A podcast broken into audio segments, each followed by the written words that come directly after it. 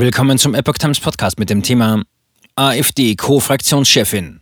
Weidel verurteilt Angriff und kritisiert den Westen. Ein Artikel von Epoch Times vom 27. Februar 2022. Alice Weidel verurteilt den russischen Angriff auf die Ukraine. Für die Ursache des blutigen Konflikts sieht die AfD-Fraktionschefin den Kreml allerdings nicht verantwortlich. AfD-Co-Fraktionschefin Alice Weidel hat die russischen Angriffe auf die Ukraine als völkerrechtswidrig kritisiert, zugleich aber bemängelt, dass der Westen nicht frühzeitig für eine Neutralität Kiews gesorgt habe. Die AfD hätte sich gewünscht, dass es rechtzeitige Bemühungen gegeben hätte, die Ukraine und sämtliche andere Anrainerstaaten auf einen Neutralitätsstatus zu setzen und nicht immer weiter die Grenzen der NATO-Osterweiterung zu verschieben, sagte Weidel am Sonntag im ARD Morgenmagazin.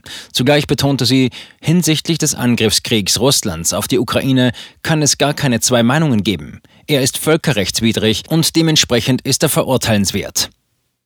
Weidel. Problem ist die Ukraine gewesen. Auf die Frage, ob eine entsprechende Neutralitätszusage den russischen Präsidenten Wladimir Putin vom Angriff hätte abbringen können, sagte Weidel, die Russen würden das Problem seit Jahren klar und deutlich artikulieren. Auch die USA duldeten keine feindliche Macht in ihrem Hinterhof. Heute gäbe es das Problem der russischen Kränkung, warum es zu diesem Angriffskrieg überhaupt gekommen ist. Weidel sagte, das Problem ist die Ukraine gewesen, das Problem des mangelnden Neutralitätsstatus, und das hat man verschlafen. Die NATO und vor allem Deutschland und Frankreich hätten hier frühzeitig einschreiten sollen, sagte die AfD-Politikerin. Nun gebe es das Problem der absoluten Verwerfung und einen Angriffskrieg vor der deutschen Haustür. Dies habe politische Prozesse in Gang gesetzt, die wir möglicherweise nachher nicht mehr kontrollieren können.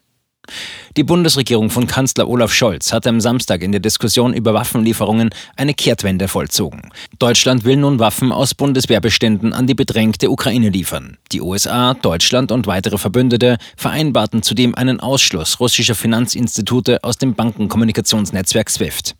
Der Schritt könnte dazu führen, dass der Handel zwischen Russland und dem Westen weitreichend eingeschränkt wird.